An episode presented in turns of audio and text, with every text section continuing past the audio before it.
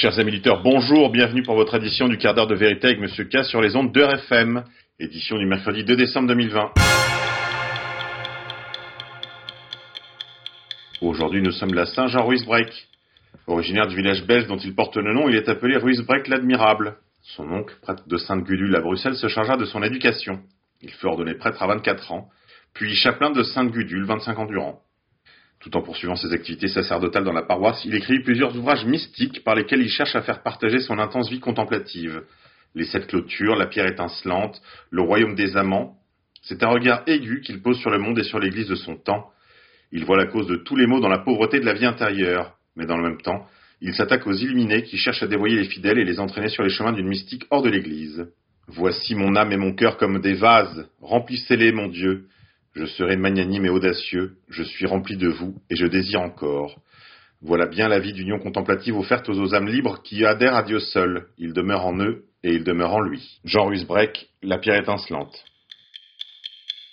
Dicton du jour, le mois de l'Avent est sujet au vent. Au jardin, il est temps de vidanger robinets et canalisations extérieures, de rentrer le tuyau d'arrosage et de veiller au jaunissement des plantes d'intérieur qui en cette saison est plus souvent signe d'un excès d'arrosage que l'inverse. Éphéméride, 2 décembre 1999, Londres transfère une partie de ses pouvoirs à la nouvelle administration mixte nord-irlandaise. 2 décembre 1993, Pablo Escobar, baron de la drogue, est abattu à Medellín par les forces de sécurité après 16 mois de cavale. 2 décembre 1975, le Laos devient une république populaire. 2 décembre 1920, signature du traité d'Alexandropole par lequel l'Arménie cède du territoire à la Turquie. 2 décembre 1854, l'Autriche forme une alliance avec la Grande-Bretagne et la France. 2 décembre 1851, coup d'État de Louis-Napoléon Bonaparte de décembre 1848, l'empereur d'Autriche Ferdinand Ier abdique en faveur de François-Joseph Ier.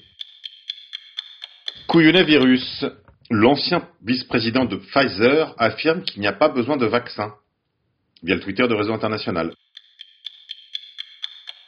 Couillonnet-virus encore. Le patron de l'OMS, Tedros Adhanom Ghebreyesus, affirme sur Twitter un vaccin ne va pas mettre fin de lui-même à la pandémie de Covid-19. Nous aurons encore besoin de continuer la surveillance, les tests, l'isolation et les soins, la traçabilité et la mise en quarantaine des cas contacts, l'engagement des communautés et la vigilance des individus. Voilà, je vous répète, si vous avez cru que le vaccin vous sortirait des confinements, des mesures dites sanitaires, c'est-à-dire distanciation antisociale, masque et euh, surveillance généralisée, vous fourrez le doigt dans l'œil, et plutôt deux fois qu'une. L'année prochaine, donc, vous aurez, comme prévu, des périodes de confinement, l'isolement des cas positifs et des cas contacts, le port du masque obligatoire, les gestes barrières, la traçabilité et la surveillance, et, et le vaccin obligatoire de fait pour quiconque voudra prendre l'avion, aller au travail, à l'hôpital et peut-être même faire ses courses. Il est temps de se bouger massivement pour faire cesser cette folie, ou vous le regretterez tout le reste de votre vie. Action. Eh bien, je vous propose une action justement. Rejoignez le réseau RSA France, réseau Solidarité Active. Il y a déjà des groupes dans toutes les villes, dans quasiment tous les départements, tous les territoires, parfois même à l'étranger, Luxembourg, Belgique, Suisse, dans les îles d'outre-mer euh, jusqu'au Canada, en Afrique, avec des groupes au Maroc et ailleurs, en Asie également. Donc tenez-vous informés sur ces fils, adhérez à votre fil euh, de groupe local et adhérez au fil des groupes locaux voisins, comme ça pour vous tenir informés de leurs activités et éventuellement pouvoir euh, faire des actions communes. L'idée, c'est de rester bien soudé, solidaire, de reprendre une vie normale et de s'entraider. S'entraider surtout, c'est le plus important. Emploi. Danone, Total, Sanofi, des milliers de suppressions d'emplois pour convenance boursière. Pour satisfaire les marchés boursiers, Danone annonce supprimer 2000 emplois. Cette multinationale française rejoint d'autres membres du CAC 40, parmi lesquels Sanofi ou Total, qui, tout en ne versant pas les indemnités chômage à leurs salariés, versent des milliards d'euros de dividendes, suppriment des emplois pour assurer leurs actionnaires et soutenir leur valorisation boursière. Faire un milliard d'euros d'économies d'ici à 2023, tel est le plan qu'Emmanuel Faber, PDG de Danone, a annoncé le 23 novembre dernier. Six mois seulement après avoir versé un dividende de 1,4 milliard d'euros à ses actionnaires, en hausse de plus de 8%. Concrètement, il entend supprimer jusqu'à 2000 emplois, dont plus de 400 en France, ce sont des restructurations qui ne sont que des plans pour faire plaisir à la place financière, a réagi François Omeril, président du syndicat CFE-CGC. Coronavirus encore. Le test PCR est la pierre angulaire de toute la débâcle liée au coronavirus. C'est aussi sa principale fragilité. Cette pierre doit être brisée pour que tout le château de cartes s'effondre. À retrouver sur françois.fr. Poursuite intentée à Berlin. Infection non détectable. Le test PCR est suspendu comme une épée de Damoclès sur des millions d'Allemands depuis des mois.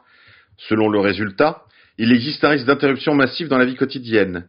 Ce test a maintenant trouvé son chemin vers les tribunaux. Une action a été déposée auprès du tribunal régional de Berlin. L'argument principal, le test n'est ni adapté ni destiné à la détection d'une infection.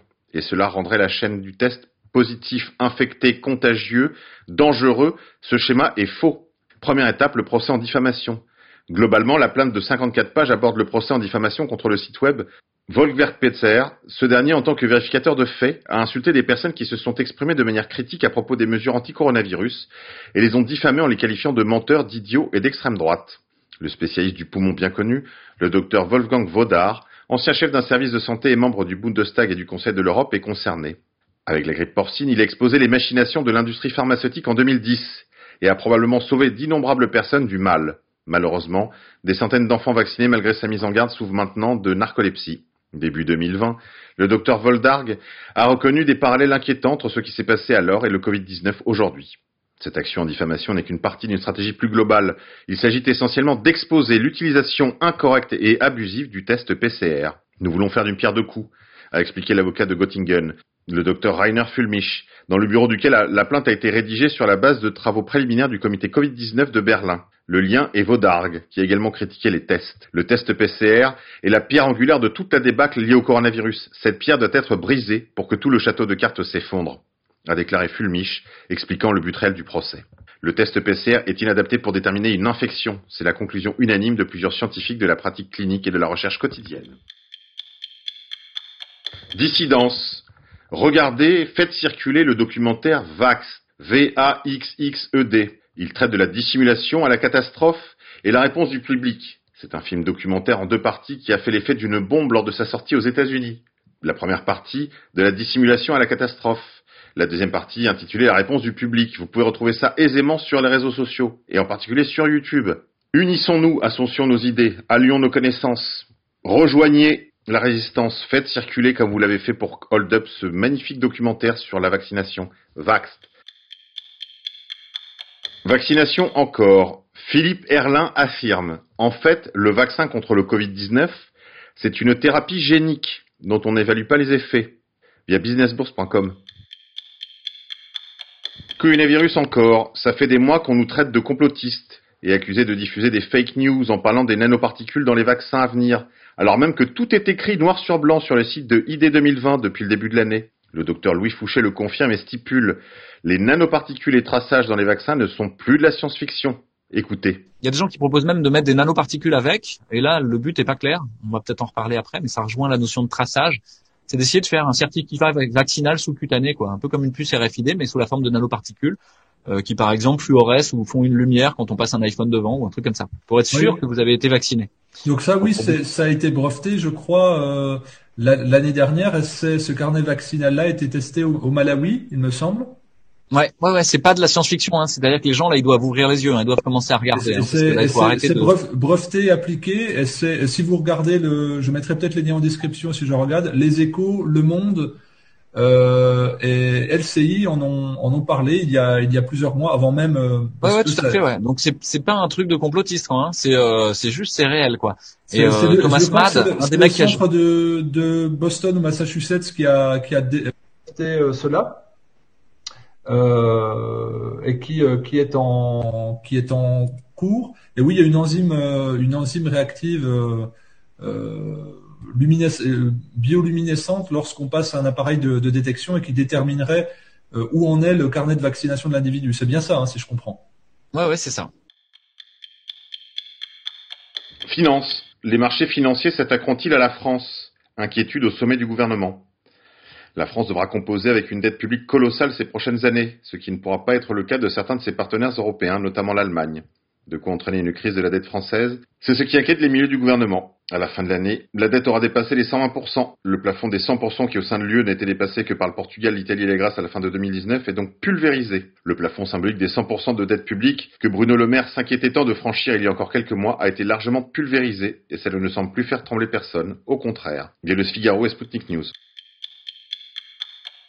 Marcher toujours. Pour rembourser la dette, Marc Touati a peur que nos dirigeants aillent directement ponctionner dans l'épargne des Français. Cela peut sembler déconcertant, il y a encore quelques mois, les États surendettés, à commencer par celui de la France, répétaient, à juste titre, qu'il n'était plus possible d'augmenter davantage la dette publique, notamment pour éviter aux générations futures de payer une facture extrêmement salée. Or, avec la pandémie, les confinements et la récession qui s'est installée, tous les États de la planète ont annoncé, comme par magie, des plans de relance pharaoniques. Les montants de ces derniers ont de quoi donner le vertige. 2700 milliards de dollars aux États-Unis, 2200 milliards au Japon, 750 milliards d'euros pour l'Union européenne ou encore 120 milliards d'euros rien que pour la France. À ajouter à cela 500 milliards pour les fameux PGE, prêts garantis par l'État et ce sans parler encore des montants tout aussi extravagants des planches à des banques centrales. Au minimum 1500 milliards de dollars pour la Fed et 1000 milliards d'euros pour la BCE qui viennent s'ajouter aux planches à déjà pléthoriques des années précédentes, de respectivement 4000 milliards de dollars et 3000 milliards d'euros. International. L'Écosse n'a jamais été aussi près de l'indépendance. À un mois du Brexit, une certitude, l'Écosse restera au cœur du débat politique au Royaume-Uni. Les indépendantistes écossais du SNP viennent de tenir leur congrès annuel et leur rêve semble à portée de main. Via France Inter. International. Le conflit au Yémen a fait 233 000 victimes. La guerre a entraîné la pire crise humanitaire actuelle sur la planète, d'après le bureau local de l'ONU. Allemagne. Une voiture a foncé sur des passants à Trèves. Il y a eu au moins deux morts et dix blessés. Une personne en état d'ébriété a été arrêtée. Ce qui n'a pas manqué, c'est que les milieux islamo-paranoïaques ont immédiatement pensé à une attaque terroriste. On se calme, on se calme. L'application Tous Anti-Covid mise en valeur dans un SMS envoyé à tous les Français. Le gouvernement possède-t-il le numéro de tous les Français? Inquiétant. Via Sputnik News. Insolite. Macron envisage des mesures restrictives et dissuasives pour les Français voulant skier à l'étranger. Sur fond de polémique concernant la saison touristique dans les stations de ski, qui en France restent fermées, le chef de l'État a mis en garde les Français projetant de partir à l'étranger pour profiter de la neige. Pour être plus précis, ils n'ont pas fermé les stations de ski, ils ont fermé les remontées mécaniques. Mais ça revient au même. Et les Français qui veulent se rendre à l'étranger pour skier cet hiver seront persécutés. Au lieu de rouvrir les stations de ski en France, non, on va en plus harceler les Français. On nage en plein délire. Scandale. D'après les calculs d'une équipe de chercheurs anglais, américains et australiens, le coût total de fabrication du remdesivir se situe aux alentours de 0,93 dollars par dose, soit 5,58 dollars pour un traitement en 6 doses. Un traitement donc qui coûte 420 fois moins cher que le prix fixé par Gilead. Gilead aurait-il caché des informations à la Commission européenne? La commande de 500 000 doses de remdesivir passée par la Commission européenne pour un traitement jugé inefficace par l'OMS marque un échec majeur de la politique sanitaire de l'UE. Comment le groupe Gilead a-t-il réussi à vendre son traitement? Via RT France. Divertissement. Je suis enragé. On nous prend pour des cons. Écoutez euh, Jean-Marie Bigard au micro de France Bleu. Vous n'avez pas peur parfois de vous cramer, vous divisez forcément. Vous allez sur des terrains qui sont pas forcément conquis. Bien sûr qu'il faut euh, être sur la tangente, sur le fil de rasoir. Je voudrais revenir sur un mot euh, quand on dit, c'est la fameuse théorie du complot là. Il faut arrêter quoi avec ce mot quoi. Faudrait le bannir. Hein, c'est un complotiste. C'est ce qu'on a dit de vous? Qui est un complotiste? S'il y a un an, on, se parle ensemble, je dis, tu sais Déborah, tu sais ce qui va se passer pour nous? On va être obligé de se signer un papier pour sortir de chez soi. Tu sais quoi? On sera interdit d'acheter euh, quoi que ce soit, il y aura un couvre-feu. Et on va nous obliger à faire des trucs pour une maladie qui en fait euh, tue entre 0,3 et 0,5% de ceux qui sont infectés.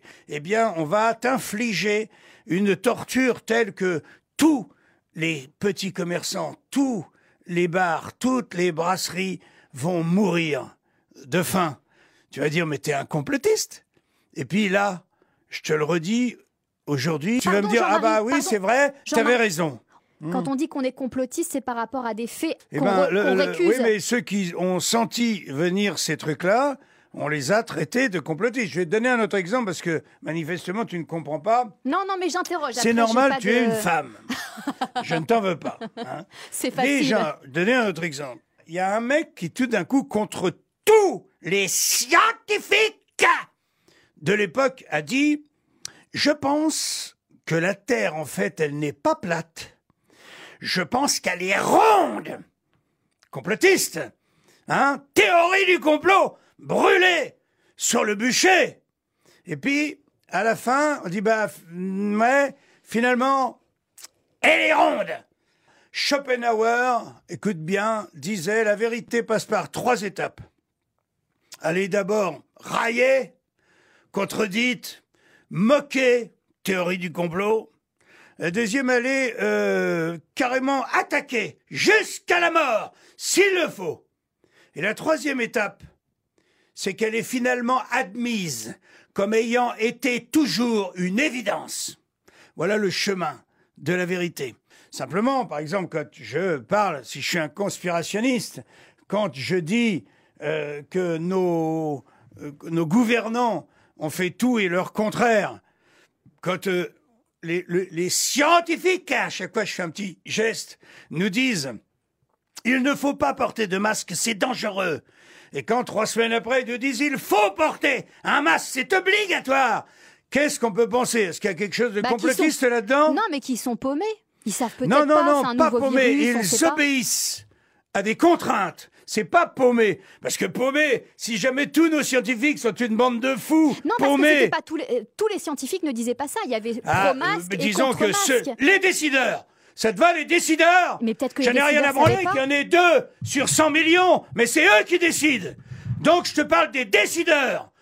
Quand un homme politique vient te dire que le conseil scientifique a décidé que, toi tu te dis, putain, c'est pas rien, c'est pas trois personnes, c'est une majorité de gens qui décident. Et quand cette majorité te dit le contraire trois semaines après, qu'est-ce que tu peux penser? Eh bien, tu penses tout simplement que ces gens-là sont aux ordres.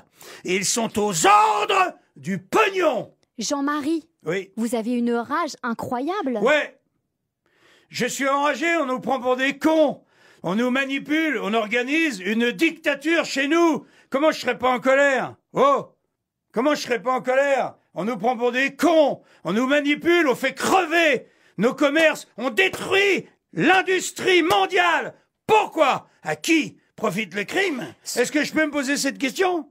Tout le monde se la pose cette question, tout le monde peut se la poser en tout cas. Mais vous qui avez eu Emmanuel Macron au téléphone, Oui. pourquoi aujourd'hui vous l'appelez pas et cette rage-là, pourquoi vous ne lui Mais envoyez je, pas ça je lui continue, je lui envoie des messages alors, qu'est-ce qu'il vous avec dit la même euh, rage, hein. Mais lui, il obéit. Qu'est-ce que ça fait avancer dans le débat en fait? Est-ce que ça fait avancer ceux qui ont des couilles les sortent. Et ceux qui n'en ont pas, qu'ils sachent que ce sont des lâches, des, des pauvres connards qui se planquent en attendant que la tempête arrête de souffler. Ou alors ils acceptent l'asservissement de la planète.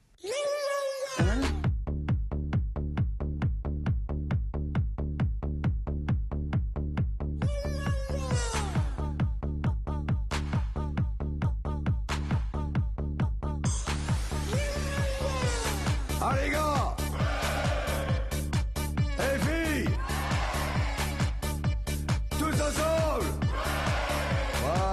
c'est parti, la chanson elle fait là de toute façon.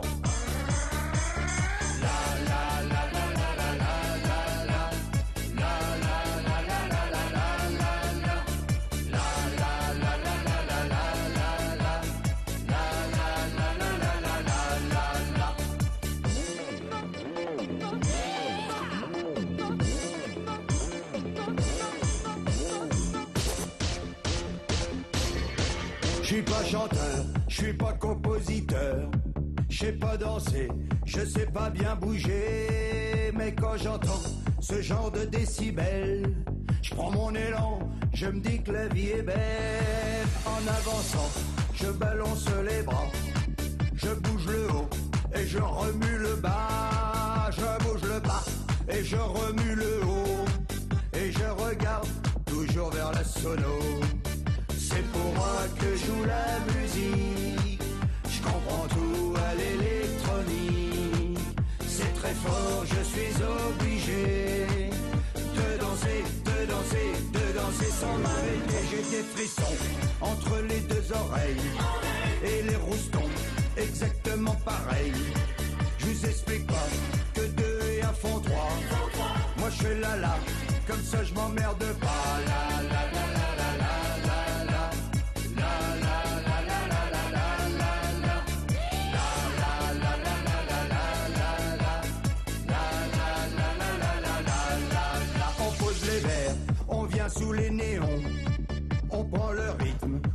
Tire son blouson, on se remue, surtout on s'en fait pas.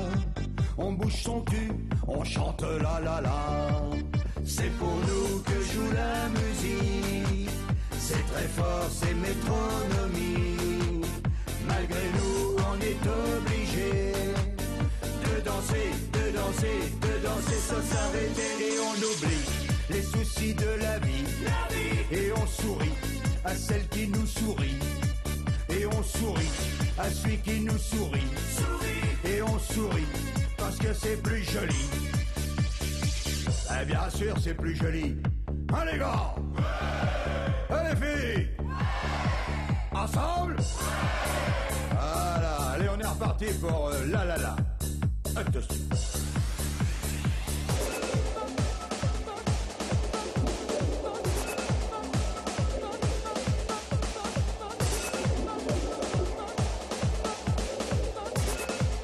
Attention, c'est parti. En